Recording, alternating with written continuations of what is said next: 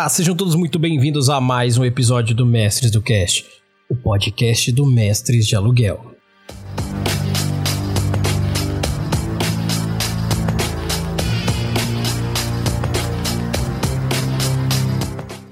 E hoje eu trago para vocês um episódio no qual eu já estava esperando há muito tempo para fazer, mas eu queria ter uma bagagem bem completa, concisa e ao mesmo tempo bem fácil para como trazer essa informação para vocês.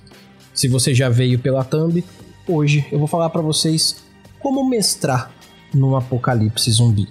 Mas é claro que eu não estou falando de mestrar em um apocalipse zumbi, sim mestrar numa temática apocalíptica, não é mesmo? Afinal, se você estiver num apocalipse zumbi, sua última das preocupações vai ser mestrar um RPG, não é mesmo?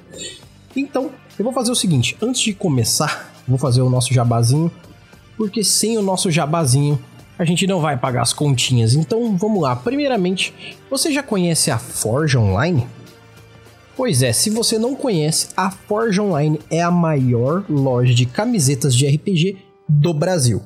Se você duvida de mim, faz o seguinte: forgeonline.com.br você vai encontrar muita, mas muita camiseta de qualidade, com estampas muito legais de vários criadores, sejam de podcast, de youtuber. Cara, tem uma galera que não só esse queridíssimo site, o A Forge Online, junta todos nós criadores lá, como vez em quando tem sempre arte nova ali para você mostrar para todo mundo o quanto você curte RPG e literalmente vestir a camisa.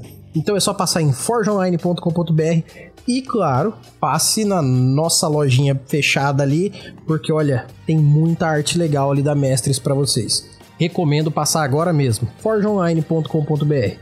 E se você quiser um cupomzinho de desconto para fazer valer a pena, tem muitos porcentos que podemos dar de desconto para você.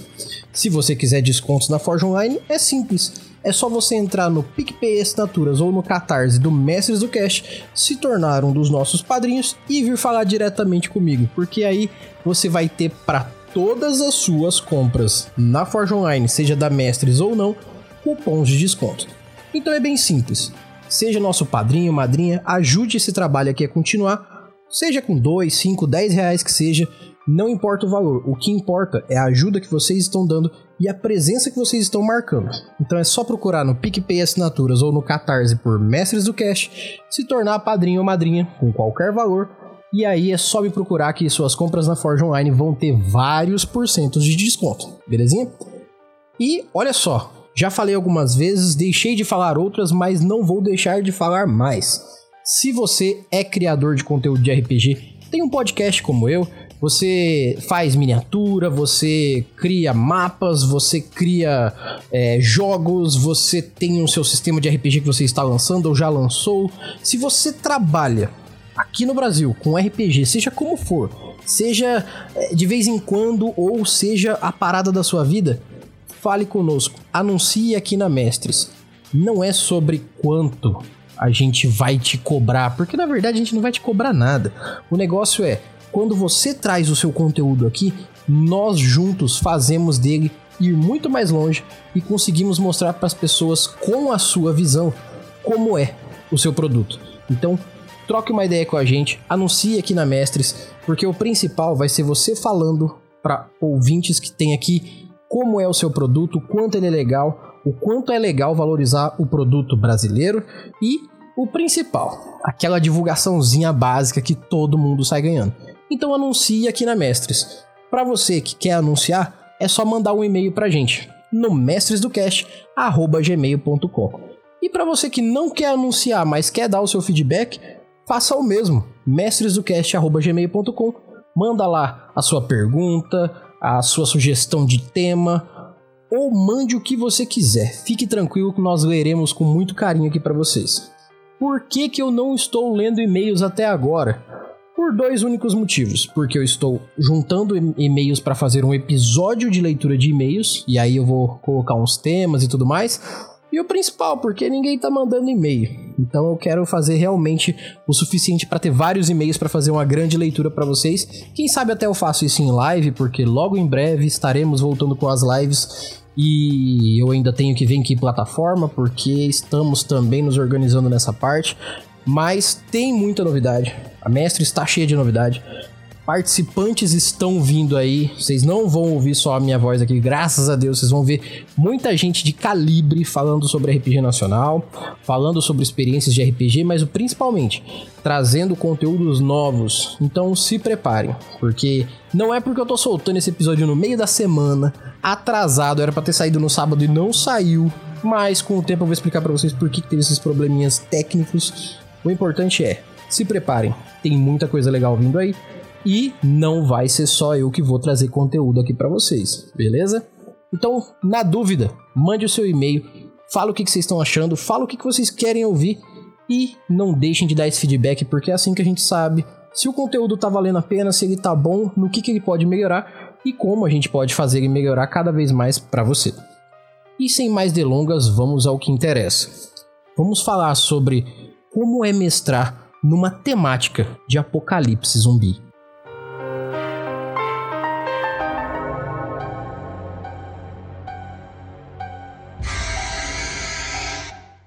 Bom, vamos lá então. Vamos começar pelo básico.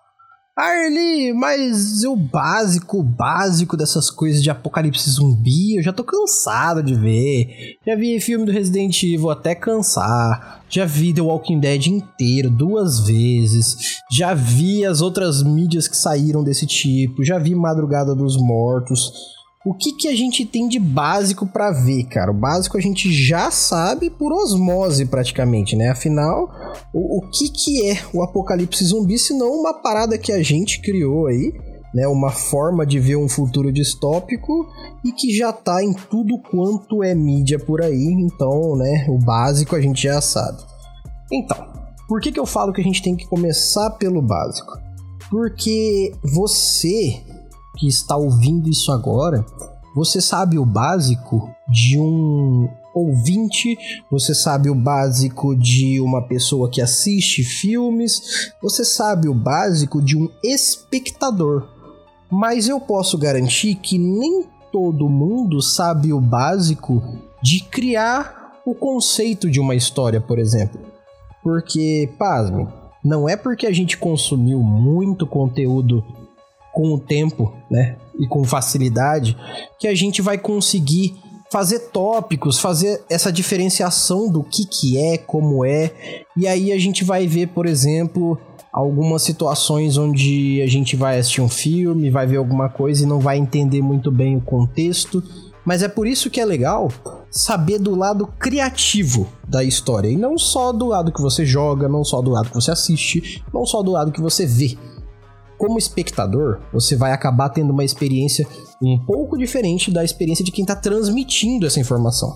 Logo, se você está mestrando um jogo, essas dicas são para você, obviamente, mas o principal, elas são para você entender como é construído a, a temática do apocalipse zumbi para um criador. Para quem está criando a história, para quem está fazendo um filme, para quem está fazendo uma radionovela. Então, para quem está desse lado, tem uma, uma cadência, tem um, entre aspas, cronograma. E dentro desse, entre aspas, cronograma, quando você marca o check em cada um deles, você faz a história andar melhor e, por consequência, você faz com que ela tenha mais profundidade. Porque se alguém chegar e falar para você assim: olha, você vê um cara andando ali e ele parece meio estranho, a pele dele parece meio acinzentada, ele parece que tá morto e ele tá com os dentes meio de fora e vem. Uh, tá bom, eu posso estar tá te descrevendo um zumbi assim, da forma, da forma mais porca possível. Mas eu não vou te causar imersão. Eu vou cair no vale básico que diferencia todo bom mestre, todo bom narrador, de uma pessoa que está contando só uma história, que é a de gerar a imersão não é exatamente a forma com que eu descrevo nesse ponto, e sim as etapas de como eu descrevo que vão fazer a construção mental. Porque, querendo ou não, um apocalipse zumbi, ou um apocalipse que seja, ele vem com informações gradativas e, por consequência, vai se construindo aquele medo do que do próximo passo. Um bom exemplo disso, antes de entrar na temática do apocalipse zumbi, é a própria Bíblia. A Bíblia ela não chega te dizendo na primeira e na segunda página de Apocalipse tudo o que vai acontecer. Não, ela te causa profundidade, ela vem te arrastando com a narrativa, ela vem te descrevendo os pontos visíveis, sensíveis, audíveis, e ela vai construindo aquilo e entregando passo a passo aquela temática completa que quando chega no final da descrição básica, já dá um pouco de cagaço de interagir com isso.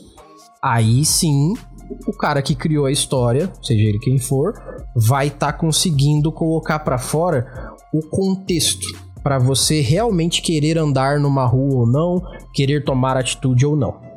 Então, resumindo tudo isso, vamos lá para as dicas que eu trago para vocês hoje para como mestrar sobre um apocalipse zumbi. A primeira dica é simples. Ela é bem simples. Ela é tão simples que vocês têm que ter ela em mente o tempo todo, mas não podem revelar ela por completo o tempo todo. Principalmente porque o quanto mais quem está jogando na sua mesa da qual você está narrando lembrar do porquê dessa primeira coisa, menor vai ser o ponto de imersão dela. Então é necessário que você fale sobre isso, que você deixe bem claro, mas que você não fique enfatizando nem lembrando, porque senão você vai tirar o jogador de dentro da mesa e vai fazer ele voltar para a cadeira dele e esquecer o que ele tá passando ali. E aí não vai ser mais ele, vai ser realmente o personagem dele. E aí você tira o ponto de imersão. Esse primeiro ponto que eu tenho que dizer é o motivo do apocalipse. Mas Erli, é óbvio, o motivo do apocalipse é o mais importante para começar a história. Sim.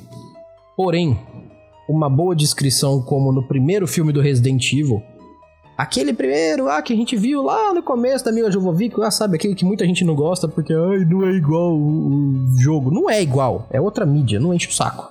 É legal, como ele é, sem você lembrar que existe jogo. Ele traz no começo uma descrição bem rápida da Umbrella. Ele traz uma descrição bem rápida do que tá acontecendo e para. Depois ele vem mostrando. E aí você vai vendo o que tá acontecendo como se fosse um flashback, só que ao mesmo tempo está acontecendo porque é o primeiro filme. Então ele vai te contando um pouco, mostrando um pouco, até criar o motivo real do futuro apocalipse que vai se gerar. Os primeiros minutos do filme. Esses primeiros minutos tem várias formas de você construir numa mesa de RPG. Uma delas é igual no filme. Você pode literalmente contar o que está acontecendo, contar sobre o motivo em si do que vai acontecer e jogar os jogadores lá e começar o pau na muleira deles ali mesmo e eles vão pegar o marco zero ou eles podem estar tá vivendo já mais para frente do marco zero e aí só vai ter uma historinha contada antes mesmo. Existem várias formas de você falar sobre o motivo do apocalipse. Por que, que eu disse que é importante você falar muito bem no princípio, mas não enfatizar tanto no futuro em outras ocasiões? A não ser que seja perguntado.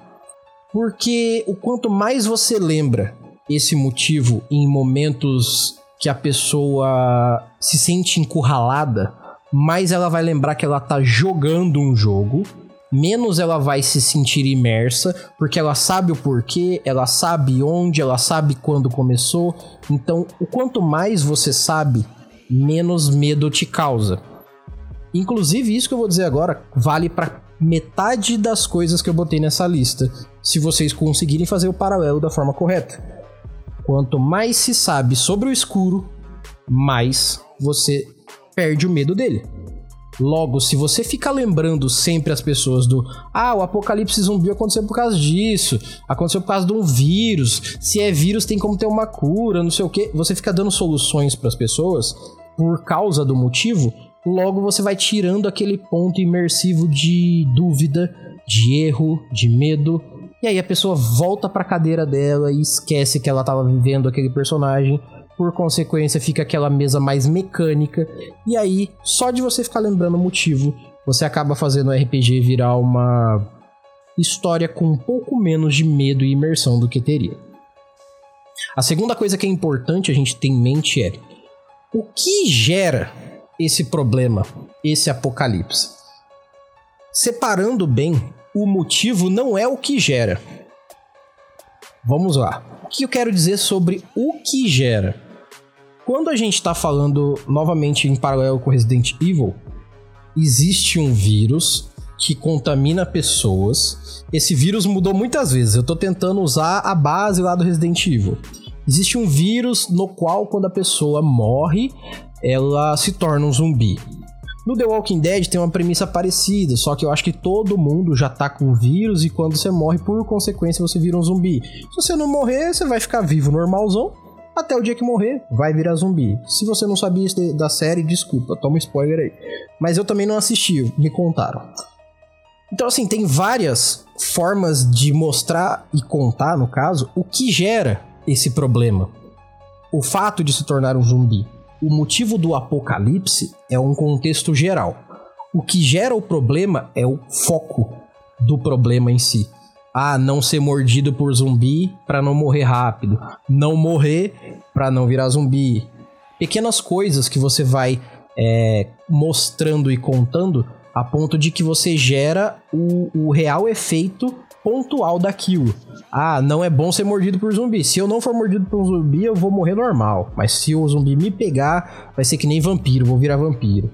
Então, essas coisas são legais você mostrar principalmente, não só contar, mas mostrar o quanto antes por um único motivo, para que os jogadores tenham medo, sim, mas de ficar encurralados, mais de ficar sem recurso, mais de ficar com medo de uma situação e não confusos com a situação. Porque se nós hoje vivêssemos uma situação assim, estamos em 2022. A gente teria como é, saber com um pouco mais de facilidade do que algumas mídias passam. Tem, assim, eu, eu, sei que quando você tá assistindo alguma coisa, se a coisa se resolve muito rápido, ela acaba. Ah, se você souber como resolver o problema, não tem filme. Pois é, da mesma forma, se você souber resolver tudo no começo, não tem RPG. Mas ao mesmo tempo, se o jogador que está sentado ali não souber o que está acontecendo, você vai gerar um conflito na pessoa e não no personagem. O que vai fazer com que a pessoa fique tão perdida que ela talvez não haja tão bem com o personagem dela que está vivenciando aquilo. Porque a confusão é da pessoa que está sentada e não do personagem que está vivenciando. Então é legal que a coisa seja clara. Não tem que entregar a resposta, só tem que ser clara para a pessoa encontrar a resposta. Então o que gera o problema tem que ter clareza sim, beleza? Ah, Erly, mas eu não quero deixar claro porque eu quero que eles se virem e descubram porque metade do grupo morreu. Tá bom, dá para fazer assim? Dá. Mas eu acho que na balança das perdas e ganhos, pode ser que você tenha muita perda para as pessoas descobrirem que não deveriam respirar o ar de um lugar, por exemplo. É, é uma dica. Outra coisa importante, a partir daqui já não é mais falando sobre o, o background da história, mas sim sobre a efetividade ali. Os recursos possíveis fazem o tom do seu RPG. Arlie, o que, que diabo isso quer dizer? Se o seu personagem tem acesso a uma metralhadora, uma metralhadora, um fuzil, uma bazuca carregada, você já me deu o tom do RPG inteiro. Ah, mas o que, que tem uma metralhadora? Você que tá me ouvindo aí, tem uma metralhadora? Logo, eu sei qual é o tom que eu posso lidar com você só de você ter ou não uma metralhadora carregada na sua casa. Talvez você tenha, acho muito difícil, mas pode ser que você tenha. Só que isso já vai me dar o tom de como interagir com você. Da mesma forma, se o meu personagem tem acesso a uma faca, um alicate, uma latinha, uma lixa de unha, um notebook, é outro tom, é outra pegada, logo é outra forma de jogar uma mesma história. Os recursos possíveis, eles ditam metade do que vai acontecer no jogo. Gravem bem essa frase. Os recursos possíveis dizem metade do que vai acontecer no jogo. Porque se você não disser que tem um lança-chamas em algum lugar, Cara, a não ser que alguém invente um lança-chamas caseiro com um desodorante e um isqueiro, você já sabe que a escala do que vai acontecer tende a ser muito menor.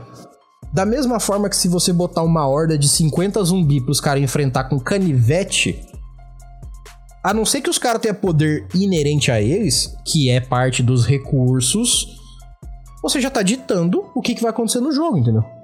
Então, sempre os recursos possíveis, sejam pessoais do seu personagem ou do jogo trazendo esses recursos, dão o tom do que vai acontecer no jogo. Belezinha? Uma outra coisa muito importante, muito, provavelmente 25% de qualquer jogo de zumbi, de apocalipse que existe, tá baseado nisso que eu vou dizer agora. 25% com certeza. Escassez dos recursos que eu disse anteriormente. Você pode achar bobo, mas eu vou te provar agora, vou te provar que a escassez faz a diferença. Quando a gente tá jogando um D&D da vida e o narrador fala assim: "Ah, eu não quero jogar com a regra de peso, porque isso limita os jogadores, tem que ficar fazendo uns cálculos, umas coisas chatas desnecessárias. Vamos tirar essa regra?" Aí todo mundo, "Vamos". Agora eu vou dizer uma coisa. Num apocalipse zumbi, eu poderia fazer isso? Poder eu posso. Mas eu já tô dando o tom do RPG inteiro fazendo isso. Porque a ideia do apocalipse zumbi, a não ser que ele seja no RPG do Dragon Ball, é que todo mundo seja comum, é, tenha assim seus pontos de benesses que sejam bons às vezes em uma coisa ou outra, tem o quesito militarial, mas é até aí. Humanos, pessoas que sofrem com bichos que andam devagar e comem você. Então, se esse tipo de coisa vai acontecer, a escassez é quase que um personagem. Porque se todo mundo tiver comida à vontade, tiver uma, um lugar bom para se esconder, não tiver necessidade de sair desse lugar, o que, que, vai acontecer com essa história? A não ser você ter que fazer um fast travel de, bom, passaram-se três meses. Mano, em três meses no apocalipse zumbi, você pode ter um filho. Você pode, sabe, fazer um filho, pelo menos. Então, quanta história tem que acontecer em três meses? Se. Assim, eu acho até um pouco preguiçoso quando alguém diz uma frase dessa no RPG. Então passou três meses.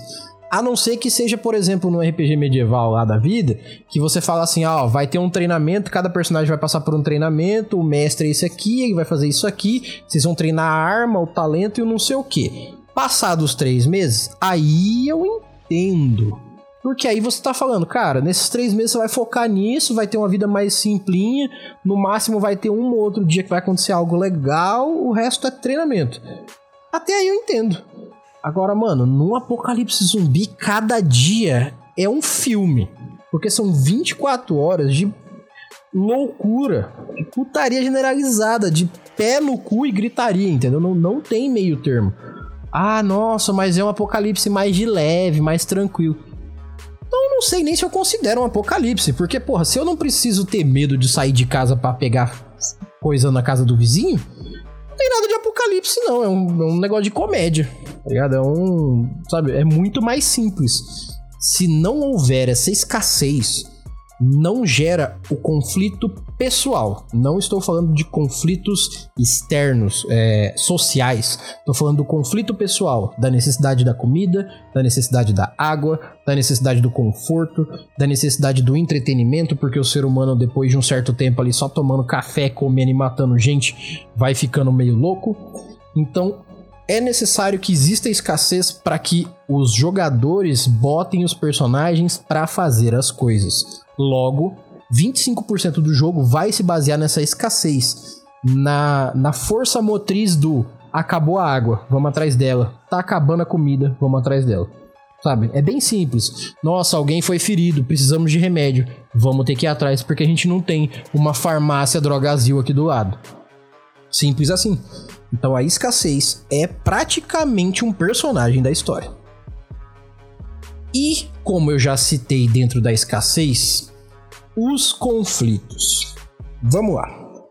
essa parte pode ser levemente longa, mas vai valer a pena. Dentro de um RPG apocalíptico, a não ser que você seja muito desbravador dos sete mares e você seja Pero Vaz Caminha misturado com José de Anchieta, misturado com, com Pedro Álvares Cabral, com vários nomes da história da humanidade, de, de várias formas brilhantes. Se você não for esses caras tudo junto, comumente você vai acabar fazendo um apocalipse zumbi baseado na era contemporânea. Ah, mas eu posso fazer um apocalipse zumbi medieval. Pode, se você for o Pero Vaz Caminha misturado com esses outros caras que eu falei. Entendeu? Porque não quer dizer que você não possa, mas não é todo mundo que vai falar assim: nossa, e se tivesse um apocalipse zumbi antes da Segunda Guerra Mundial? Seria muito louco mesmo, pra caramba. Mas não é todo mundo que vai fazer isso. Então eu vou me basear no conceito mais comum de um apocalipse zumbi contemporâneo aqui. Aqui pelas 2000 em diante, vai. Onde a gente já tem televisão. Se você tá dentro desse contexto, o que, que acontece com as pessoas de 2000 para cá? Uma evolução tecnológica e uma evolução social muito grande, uma mudança social muito grande. Não vou usar a palavra evolução porque tem muitos pontos que não evoluíram necessariamente. Mas assim, você consegue ver que em 20 anos, lá, a gente tá em 2022 hoje, datando esse episódio, mas nos últimos 22 anos o mundo mudou para caralho. É isso, mudou muito, muito mesmo de fita cassete a pendrive de 128 GB. Simples assim. Ah, Erli, mas o que você quer dizer com isso? Eu quero dizer que, dependendo de onde você tá, como você tá, no contexto que você tá, você vai ter uma imensidão de conflitos pessoais e sociais que envolvem o que está acontecendo. Por exemplo, você supõe que um apocalipse zumbi naquelas cidades de boizinho que tem lá nos Estados Unidos, que tem cerca branca, não sei o que, aquela coisa fofa, bonita, bem americaninha, seria igual um apocalipse zumbi no Rio de Janeiro estereotipado, que todo mundo conhece na internet aí, mesmo não sendo brasileiro? Eu presumo que seria totalmente diferente porque eu sou brasileiro e eu conheço o Brasil. Um apocalipse zumbi na minha cidade já seria diferente um apocalipse zumbi no Rio de Janeiro. Imagina um apocalipse zumbi americano, que o povo lá não tem muro nas casas. Por isso que os zumbis andam em horda e entram nas casas. Irmão, aqui no Brasil a gente constrói casa de tijolo, a gente constrói muro de tijolo, a gente bota mais tijolo na churrasqueira, a gente bota tijolo em tudo quanto é canto. O zumbi, se ele não aprender a subir nos lugares, ele vai morrer de fome. Então, existe a necessidade de adaptar a situação, senão não vai ter apocalipse nenhum, tá? E aí o que, que acontece? Se os lugares fazem diferença, que dirá todo o contexto do lugar? Então, poxa, vai ter conflito social em quesito de preconceito, vai ter conflito social em relação à efetividade de quem é bom em alguma coisa ou não, vai ter conflito social em relação à alimentação, né, em, em recursos em geral, vão ter vários conflitos sejam pessoais do personagem ou sociais do grupo ou dos grupos, né? que vão interferir diretamente no contexto do que vai ser o tal do apocalipse. Porque se acabar os zumbis, não necessariamente acaba o apocalipse. O apocalipse é uma quebra do contexto geral do mundo. Não é o fato de ter zumbi, é porque tem zumbi e muitas coisas mudam que um apocalipse se instaura. É uma condição. Então, não necessariamente acabar com zumbis acaba com um problema. Se só nisso, nessa linha reta que eu fiz, já tem muita possibilidade, os conflitos são outros 25% do que movem qualquer RPG de apocalipse. Arlie, mas eu não queria fazer um, um, RPG tão social assim, que as pessoas fiquem tão, é, sabe, comunicativas assim desse tanto. Eu queria um RPG mais ação e tal. Tudo bem, você pode fazer. Mas ainda assim, os conflitos antes dessas ações vão que vão fazer da motivação para que essa ação aconteça. Um bom exemplo disso é aquele filme Army of the Dead, Invasão em Las Vegas. É um filme recente da Netflix, onde o David Bautista ele é o personagem secundário, secundário principal ali. Mas o que que importa? Por que, que eu tô citando esse filme? Ele tem um tom muito diferente de The Walking Dead. Pela velocidade, pela intensidade, pelo poderio. Porque em Army of Dead, o vagabundo tira, sabe, bazuca debaixo da, da pedra. Olha, levanta a pedra aqui, porra, bazuca com quatro tiros. Ok. Se a gente botar em paralelo com The Walking Dead, onde os caras estão disputando para ver quem usa seis balas de um 38, ou quatro munição de um rifle, ou meia temporada conversando dentro de uma prisão e matando zumbi na faquinha e no, no soco na orelha. Existe essa diferença. Existe esse, essa situação. Então, quando você vê que os conflitos geram movimentação pra caramba, tanto quanto a escassez, você entende que eles dois são basicamente metade da profundidade do seu RPG de Apocalipse Zumbi.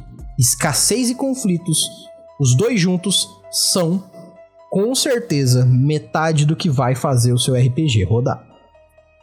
A partir daqui, a gente já vai com um pouco mais de tranquilidade, porque os pontos acho que mais pesados, mais fortes, eu já falei para vocês. Mas se vocês forem agora pegando esses detalhes que eu vou mandar, vai fazer com que os RPGs de vocês sejam bem profundos, bem dinâmicos e ao mesmo tempo tenham impacto. Peguem só. Os locais importantes fazem a diferença também. Por que, que eu estou dizendo sobre locais importantes? A prefeitura da cidade é um lugar. A casa da dona Baker é só uma casa. Mas por que que cita ela? Por que que tem nome da pessoa? Ah, a rua, a rua dos cafezais. Por que que tem um nome essa rua? Por que que não é avenida principal? Os locais importantes eles pegam tudo que eu falei para vocês até agora e dizem assim: são pontos estratégicos para algo, seja para enfrentar algo, seja para se defender de algo, seja para encontrar algo, principalmente porque se existem conflitos e escassez, você precisa resolver eles. Por quê? Porque você precisa ter recursos para evitar conflitos e a escassez. Onde você vai encontrar normalmente esses recursos? Em locais importantes. Se você tivesse todos eles em casa, você não teria escassez e nem conflitos. Logo, não precisaria nem sair de casa. Então, você usa dentro da escala o motivo do apocalipse e o que gera o problema. Depois você pega a escassez junto com os conflitos e fala: como é que eu resolvo tudo isso e evito com que aqueles problemas todos aconteçam comigo? Eu vou para os locais importantes, eu uso dos locais importantes, eu anoto no mapa, ou seja, onde for no meu GPS, quais são e por que são importantes esses locais importantes. Então, não deixe de lembrar que locais importantes, locais com nome, locais com um porquê, são muito efetivos, tanto quanto NPCs. Porque quando você está no apocalipse zumbi, o local é muito mais NPC do que um NPC. Porque se tivesse um monte de gente para ser NPC no apocalipse zumbi, era só se unir com essa galera e matar os zumbis.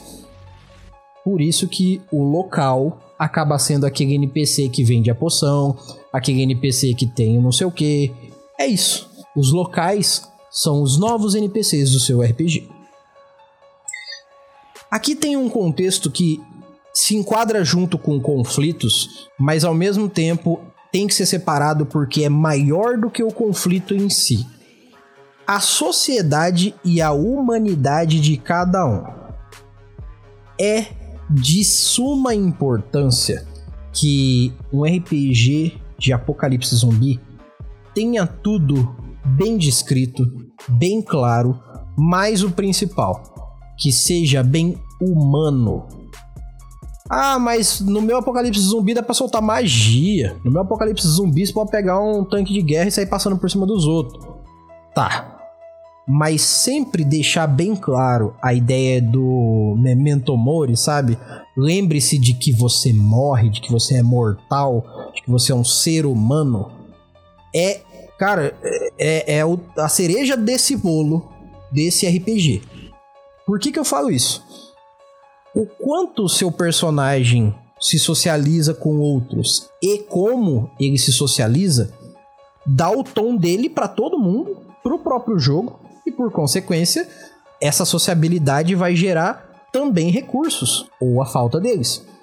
A humanidade que eu falo de cada um é aquele ponto de empatia, é aquele ponto sentimental ou a falta disso, porque é aí que você vai ter uma descrição melhor do que aquela que a boca do seu jogador faz. Porque é muito fácil eu falar, ah, o meu personagem é igual o, Rick do The Walking Dead, ele é um ranger, sabe? Ele é um, um patrulheiro da polícia e ele sabe isso, ele sabe aquilo, aquilo outro e ele faz não sei o que. Mas durante o jogo, eu vou acabar demonstrando situações que vão dizer mais que isso. Eu vou demonstrar sentimentos ou a falta deles, vou demonstrar atitudes ou a falta delas, mas o principal, eu vou com, fazer, uma, fazer uma balança entre como eu me sociabilizo e como eu ajo. Por consequência, a sociabilidade e a humanidade do personagem fazem a diferença para o jogo. E o quanto mais jogador tem jogando, maior vai ser a diferença disso dentro de um grupo. Então, jogos de apocalipse zumbi, eu até recomendo que os grupos não sejam tão pequenos quanto, por exemplo, de D&D de 4, 5 pessoas. Eu acho que dá para jogar com umas 10 pessoas fácil. Um jogo de apocalipse zumbi, mesmo que não seja tão simples. Mas por quê?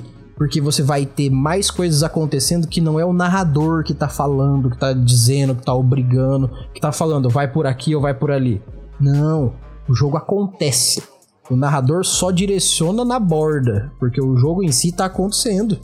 Então ele cria um RPG muito mais imerso e ao mesmo tempo muito mais vivo, porque os personagens estão com a boca no trombone ali mesmo, entendeu?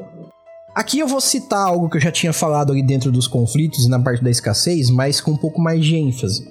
O peso do jogo. Eu já entendia esse conceito de peso, e aí eu li um dos livros do Jorge Valpassos, o, o Arquivos Paranormais, e o que que eu peguei de lá para trazer aqui para vocês que eu acho muito legal. Ele fala dentro do Arquivos Paranormais sobre o tom do jogo, que é a forma como que o jogo vai ser encarado tanto pelo narrador quanto pelos jogadores. Se vai ser mais piadoca, se vai ser mais sério, dramático, se vai ser mais ação e aventura. Então ali dentro daquele RPG existe esse conceito de tom do jogo. Aqui pro apocalipse zumbi, eu vou mudar essa palavra, mas eu ainda assim vou usar a explicação muito parecida sobre o peso do jogo. E por que eu tô usando a palavra peso?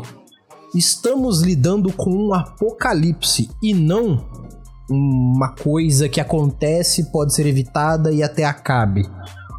O apocalipse não tem um meio termo, senão ele não é um apocalipse. Ele tem que se instaurar e tem que ser o fim do mundo, de alguma forma. Ah, vamos tentar evitar o fim do mundo. Tá, mas ele já está acontecendo. Então, ele já é um apocalipse, senão não seria tratado assim. O peso do jogo vai ter muita diferença em como os jogadores e o narrador vão interagir com a história e vão colocar dramaticidade, vão colocar imersão em prática. Logo, eu posso garantir para vocês que na sessão zero esse ponto tem que ser bastante enfatizado, tem que ser bastante conversado e tem que se chegar a um acordo, sim, sobre qual é o peso do jogo.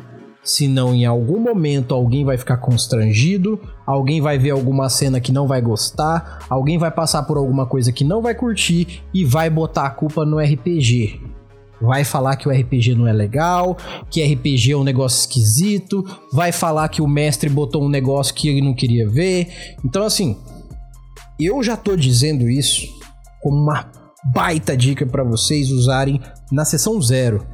O peso do jogo é importante ser configurado antes, porque se durante o jogo vocês programaram que ia ser um puta jogo denso e virar um filme da Disney, vocês vão achar uma bosta. o contrário dá na mesma. Então o peso do jogo é muito enfático, principalmente no começo do jogo. A partir de aqui, eu acho que a gente vai para a parte que é mais coesa na construção para o mestre e que ao mesmo tempo é uma coisa essencial, tanto quanto, sei lá, é, dentro de, uma, de um contexto medieval não ter celular, é você falar sobre os zumbis em si. Quais os que tem, se tem só um ou se tem vários tipos e como eles são. Por que, que é importante a gente pegar esse ponto aqui bem destrinchadinho? Se eu falar para você a palavra zumbi, agora zumbi, me descreva um zumbi. Eu tenho certeza que eu tô pensando num diferente do seu. Vou dizer agora, a magia da edição me ajuda, mas ela não vai poder fazer eu mudar o que você vai ouvir. Mas eu posso garantir para você que o zumbi que eu tô pensando não é o da piada do zumbi dos palmares, tá? Eu tô pensando no zumbi do Guerra Mundial Z. Aqueles porra louca doente que derruba, quando junta um monte, derruba helicóptero.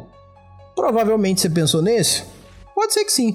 Mas você pode ter pensado no zumbi lerdão do The Walking Dead, cabeça de melancia. Você pode ter pensado no zumbi do Left 4 Dead. Você pode ter pensado no zumbi do Resident Evil. Você pode ter pensado em vários tipos de zumbi. Pode ter pensado no zumbi do Madrugada dos Mortos, que não é necessariamente um zumbi gente. Você pode ter pensado no zumbi do Michael Jackson do Thriller. Então, assim, existem uma infinidade de conceitos já existentes sobre zumbi e que são ligadas com aquele motivo e o que gera o problema lá que eu falei no começo. E também existe a possibilidade de, como qualquer outra coisa, ter uma nova vertente que você pode criar. Você pode dizer que o problema está na água e não no ar. E todo mundo que toma água, a partir daquele momento, desenvolve uma cárie Tô chutando aqui. Desenvolve uma cárie, essa cárie evolui, ela se torna uma bactéria que sobe pro seu, pro seu cérebro e começa a te controlar, que nem aquelas formigas lá que, que são formigas zumbis são controladas, e aí a bactériazinha começa a viver no seu corpo, e aí você deixa de ser você. Pronto, acabei de inventar um zumbi. Se quiser usar esse, fique à vontade, porque eu achei bem legal, inclusive. Mas dá para fazer N zumbis. Você, como narrador, por favor, anote o que, que seu zumbi é, o que, que ele não é, o que, que ele faz, o que, que ele não faz e o porquê dele. Porque aí, se tiver só esse zumbi, é o que tem. Mas e se você falar para mim que, como em alguns, algumas mídias de zumbi que tem hoje em dia, ah, tem o zumbi lento e forte, tem o zumbi rápido e magrinho, aí tem o zumbi líder, aí tem o zumbi que controla a mente. Como eu disse, zumbis quais são e como são. Para você, narrador, saber com o tempo e descrevendo sem contar o segredo deles, descrever as nuances que vão fazer com que os, personagens os personagens e os jogadores vão entendendo com o tempo, desvendando e criando ferramentas para vencer eles. Então, essa parte de quais são e como eles são são muito importantes para você deixar, sabe, tabeladinho para você, para que você não tenha dor de cabeça futura também, não esqueça, mas que você consiga passar direito a informação para quem tá jogando muito bem tranquila e sem medo, porque quem tem que ter medo é quem tá jogando. Outra coisa que é muito importante, vejam, são vários pontos dentro desse episódio, exatamente porque a construção parece muito fácil, mas construir um apocalipse zumbi exige muita coisa para pelo menos ficar plausível e não ficar bobo. Uma das coisas que tem muito peso nisso é consequências nos personagens e vínculos de jogador com personagem. Vou dividir isso em duas etapas. Primeiro, os vínculos de jogador com personagem dentro de um apocalipse zumbi são muito importantes. Por quê? Se você descrever coisas que são muito distantes do que o jogador conhece, você vai estar tá falando para ele assim: então você foi pro espaço. Chegando lá, você viu uma moeba cósmica. Você montou nessa moeba cósmica, foi para Plutão 14 Em Plutão 14 você conheceu o Jaberson, que é um alienígena verde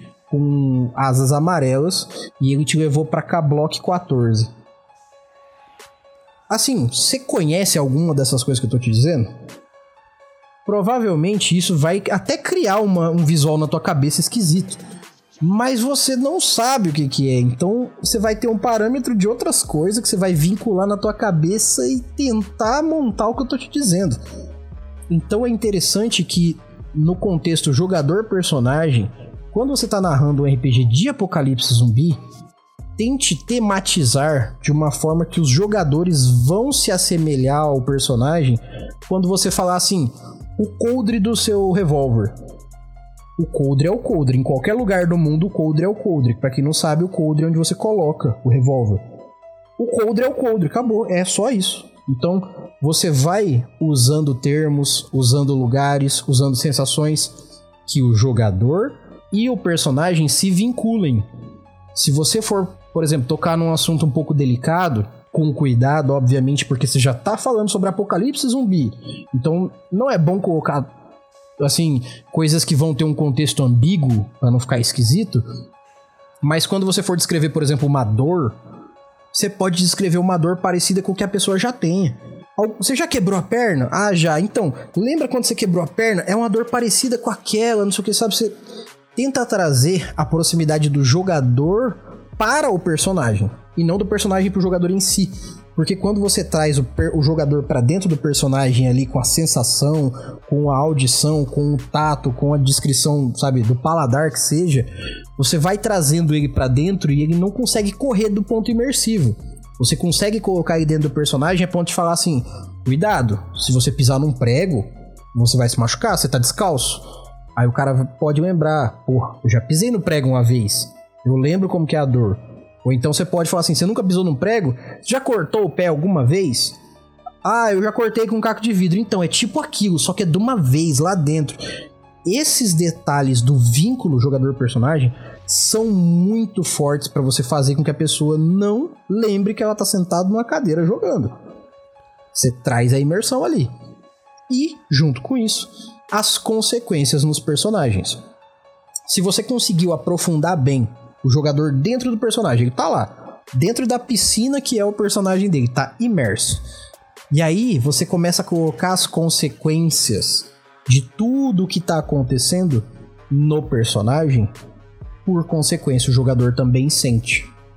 Quando você começa a descrever dor, fome, frio, sede, que são consequências do tempo e desse apocalipse todo no personagem, e você enfatiza isso com uma certa frequência para o jogador, você vai ver jogador reclamando que tá com sede. Vai, eles vão ter que tomar uma água. Você vai ter jogador que, de tanto você falar que os personagens tá com fome, eles vão sentir fome. Isso vai mexendo com a cabeça deles, isso é uma das provas de que a imersão acontece dentro do RPG. Então, as consequências dos atos dos personagens têm que estar tá pontuais ali. Ah, o cara entrou ali, o zumbi pegou, puxou ele do braço, arranhou, mas não deu nada. Não quer dizer que não possa ser assim. Mas se você fizer só assim, acabou o medo, acabou a imersão, pega a bazuca e atira. Vai ficar bem assim. E você, como narrador, vai sentir.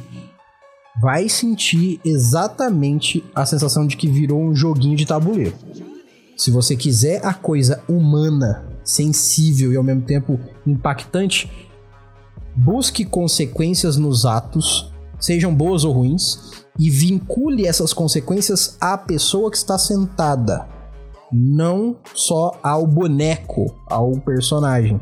Porque aí você vai ver gente chorando de felicidade, de tristeza. Vai, pô, o personagem morreu, caraca, vai ficar aquele, aquela comoção. E vai, por consequência, fazer esse RPG ser memorável.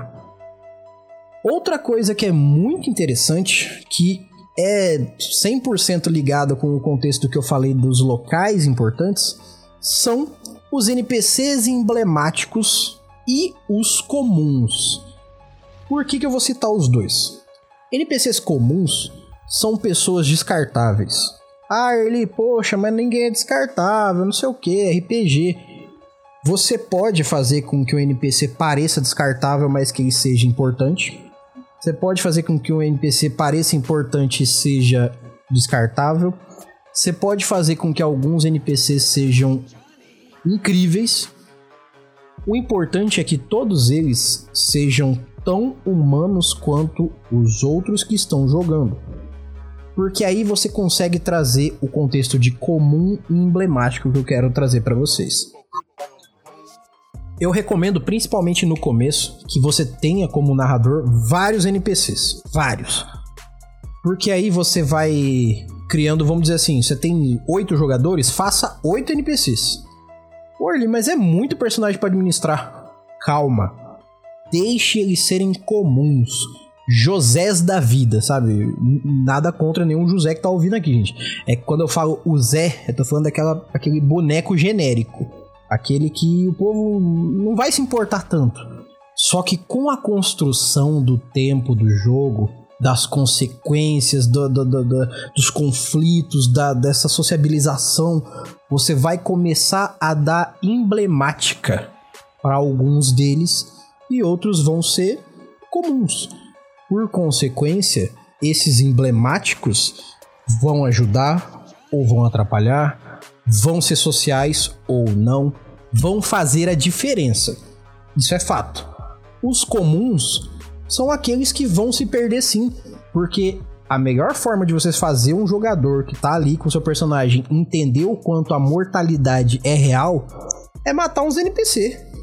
Porque quando o narrador mata o NPC, ele tá desprendendo de um personagem dele. Só que eu, como narrador, tenho vários, tenho todos. Quem tá sentado do outro lado tem o, o próprio. E que cuide bem dele, senão ele vai morrer. Então você vai criar no comum o peso do ensinamento e no emblemático o peso da, da do que, que você tá mostrando com os NPCs. Você não precisa fazer um herói mais foda que o grupo inteiro como NPC, mas ao mesmo tempo você pode fazer o cara mais caridoso do grupo ser o NPC aquele que morreria pelo grupo, emblemático. Só que ainda assim, quão emblemático? Emblemático a ponto de morrer pelo grupo ou de salvar o grupo? Aquele que é, não brilhou em momento nenhum, mas quando morreu fez a diferença? Ou aquele que brilhou em vários momentos, mas tinha cara de que tinha que morrer? Assim você vai balanceando os NPCs emblemáticos e comuns. Assim você consegue também, junto com aquela parada dos locais importantes, fazer com que tenha uma profundidade mais palpável no seu jogo, mais humana, digamos assim. E agora eu quero fechar falando sobre um contexto legal, importante, principalmente para quem quer jogar one shot de Apocalipse Zumbi. Não quer dizer que isso não sirva para quem vai jogar campanha.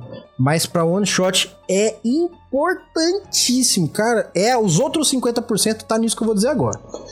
Mas para quem tá jogando a parte da campanha, eu vou diferenciar um pouco na explicação, mas vale para os dois. A cadência do jogo, cara, é o tobogã. Se for rápido demais, você vai voar para fora e vai morrer. Se for devagar demais, não vai ter graça nenhuma. Então tem que ter uma cadência um movimento uniforme que pode ser acelerado, pode ser desacelerado, desde que ele seja um movimento que ele vá tendo uma cadência, que ele vá tendo uma ocorrência, que ele vá tendo uma evolução. Por que, que eu disse inicialmente que para quem está jogando one shot é muito mais importante a cadência? Porque é um jogo só. Porque é uma mesa só. Porque o tempo para desenvolver tudo isso que eu falei para vocês até agora, em quase uma hora de episódio, é muito curto, muito escasso, muito pequeno. Tem que ser tudo muito rápido. Então, às vezes, as explicações vão ter que ter um décimo do tempo. Não vai dar tempo de desenvolver NPC, não vai dar tempo de fazer um monte de coisa. O que pode fazer com que os jogadores, por consequência, fiquem muito confusos e achem a mesa de um jogo só uma bosta. Essa é a grande verdade. Existe uma possibilidade muito grande de um one shot de apocalipse zumbi ser uma merda. Por quê? Porque não dá tempo de se afeiçoar muitas coisas. Então, a cadência do jogo vai ditar essa feição que vai te levar para dentro da imersão, por consequência vai fazer o jogo ser bom ou não.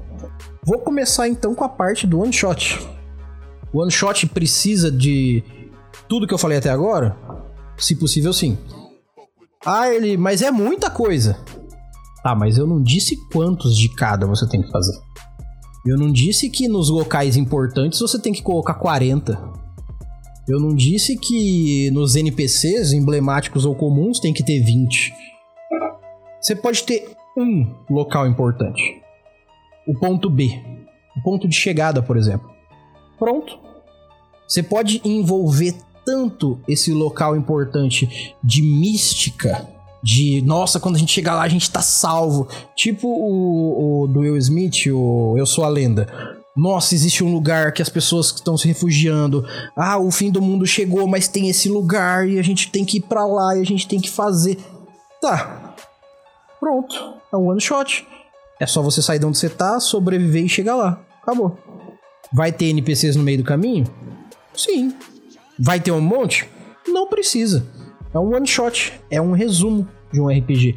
Mas ele tem que ter o mesmo impacto de uma campanha, ainda assim, num soco só, num tiro só, no one shot.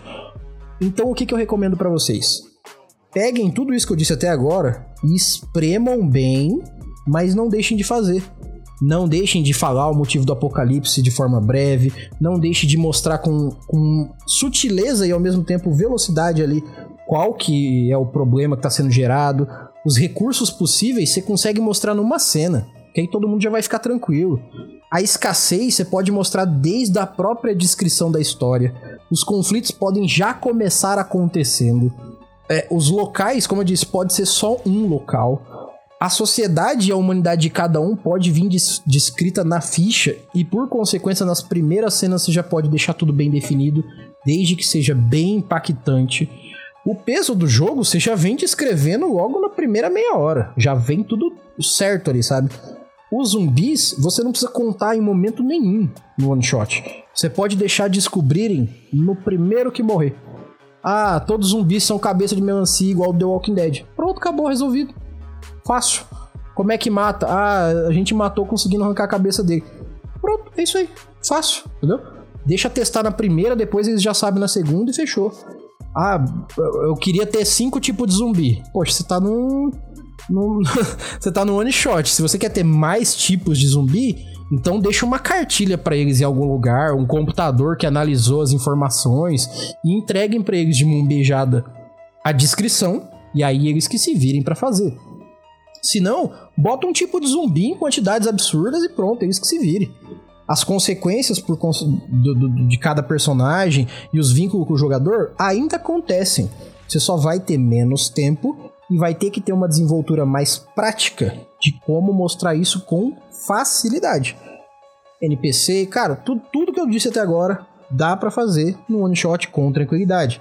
Só mantenha uma cadência onde acontece essa, essa explicação completa mais cedo e o resto do tempo que te sobra do one shot é para acontecer. Belezinha? Já a cadência para campanha, vocês podem quase que esquecer tudo que eu descrevi sobre o one shot. Por que, que eu digo isso? Eu comparo um one shot como o primeiro filme do Resident Evil e eu comparo uma campanha como The Walking Dead.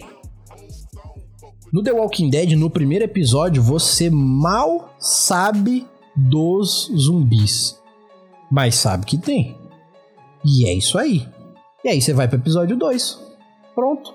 Dá tempo de desenrolar cada coisa com mais facilidade, mais tranquilidade. Por consequência, quanto mais lento, porém coeso, sem uma cadência lerda demais, é, você faz, você vai por consequência gerar expectativa nos jogadores de caraca, eu quero ver zumbi logo, eu quero matar zumbi logo, eu quero fazer isso logo. Essa vontade de querer chegar lá é o que faz com que na campanha você tenha a possibilidade de ir com muita calma, trabalhando a expectativa dos jogadores igual um filme de terror. Devagar, com pouco barulho e bem tranquilo, porque quando pegar, vai pegar de susto, vai pegar desprevenido e por consequência vai gerar aquela, aquele pulinho da cadeira. E para fechar, depois de tudo isso, eu ainda trouxe um bônus que eu me lembrei aqui, que é muito legal. Não é que necessariamente seja importante, que tenha que ter ou nada do gênero, mas esse é um bônus para você que tá ouvindo até aqui. Ambientação musical ajuda pra caralho. Cara, ah, eu não sei, Elio, que música colocar para deixar o jogo legal. Vai no YouTube e coloca aí, é, trilha sonora The Walking Dead, trilha sonora o filme que você gosta de zumbi, trilha sonora de não sei o que, e deixa rolar. Os caras já teve o trabalho de desenvolver essas músicas para essas séries e filmes que dão uma ambientação muito legal. Deixa tocando de fundo, só para fazer a galera prestar atenção na sua voz. Não vai ter ninguém cantando nem nada atrapalhando. Você chama a galera naquela música não muito alta, sabe? Levinha. Só pra pessoa vir, bota um chiado de TV de fundo, sabe? Faz umas coisas bem simples, mas que ao mesmo tempo puxa atenção. Como essa música que eu botei de fundo aqui hoje. Então, façam isso. É um bônus, é um brinde e deixa muito mais legal tudo que eu falei para vocês até agora.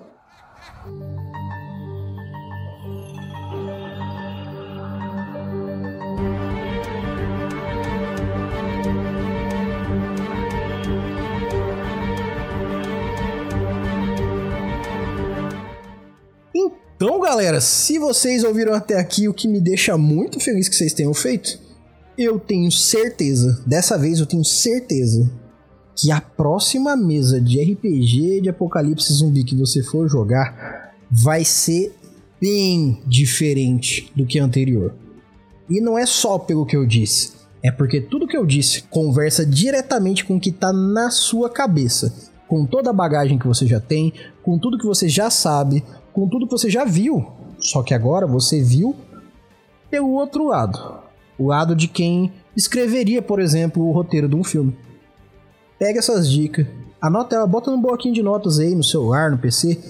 E quando você for roteirizar a base de uma sessão ou de uma campanha, one shot que seja, usa essas dicas. Você vai ver que vai funcionar pra caramba. E se você gostar, faça o favor, faça como eu falo para todo mundo. Manda um e-mail pra gente e diz a sua experiência. Diz como eu consegui te ajudar, como a Mestres conseguiu te ajudar, porque eu vou ficar muito feliz e o seu exemplo é o que vai fazer com que outras pessoas aprendam com o exemplo também. Então hoje para encerrar aqui eu vou voltar com as indicações que eu sempre faço, porque eu gosto da ideia de vocês ouvirem aqui, mas eu gosto principalmente da ideia de vocês ouvirem referências do que eu estou falando no episódio ou algo parecido com. Agora, ao invés de eu falar de podcast, canal do YouTube e tudo mais, eu vou falar de episódios pontuais que falam muito sobre o que eu estou dizendo no episódio que eu estou falando. Hoje eu vou indicar para vocês um episódio que, cara, é muito difícil que algum de vocês não tenham ouvido, se não ouviram é porque ou não conhecem há muito tempo esse podcast, ou porque vocês não conhecem nem um pouco esse podcast, o que é bem possível, porque hoje em dia tem muito podcast por aí. Mas se você já conhece o Nerdcast, que é muito difícil que você não conheça, a não ser que você não seja nerd, eu vou indicar para vocês especificamente o episódio 342 do Nerdcast, que é o T-Zombie, a gravação dos mortos. Ele é basicamente um episódio radionovela, onde o Guilherme Briggs interpreta um sobrevivente de um apocalipse. Guilherme Briggs, para quem não sabe, é o dublador do Buzz Lightyear e de vários outros personagens. Cara, se aquilo fosse uma sessão de RPG, seria o melhor RPG de apocalipse zumbi que eu já teria visto na minha vida. Porque ficou simplesmente genial. A interpretação do Guilherme Briggs é impecável e a narrativa que ele constrói contando, cara, é muito mais profunda do que muito livro que eu li. E, e não só pela alma que ele bota no negócio ali, mas pelos detalhes técnicos que vão acontecendo, não só do estudo, é, é, do dia a dia ali dele. Poxa, é um sobrevivente médico de um apocalipse sozinho no meio do Brasil, cara, é muito foda. Procurem aí, Nerdcast 342, T-Zombie, a gravação dos mortos. Essa é a minha indicação para vocês ouvirem praticamente tudo que eu falei nesse episódio, resumido num, numa radionovela. E claro, se vocês estão gostando desse trabalho aqui, eu peço para que vocês mandem um e-mail para mestresdocast@gmail.com para dizer o que vocês estão achando, se vocês estão gostando ou não, e o principal, quais são os temas que vocês querem ouvir nos próximos episódios. Eu vejo muita gente ouvindo toda semana e eu não tô vendo e-mails na minha mesa. Então, se você faz parte dos ouvintes da Mestres, faça o favor de mandar um e-mail agora mesmo para mestresdocast@gmail.com dizendo o que você está achando, belezinha?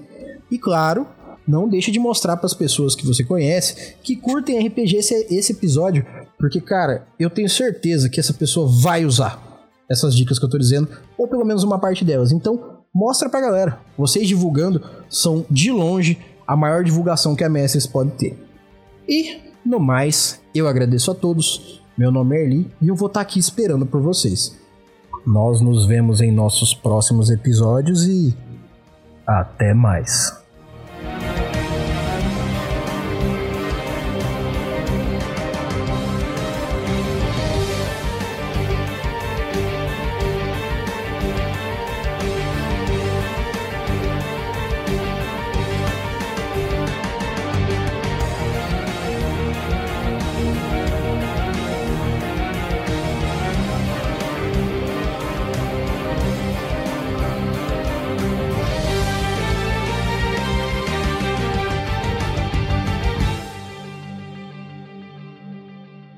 Brasileira Mestres do Cast.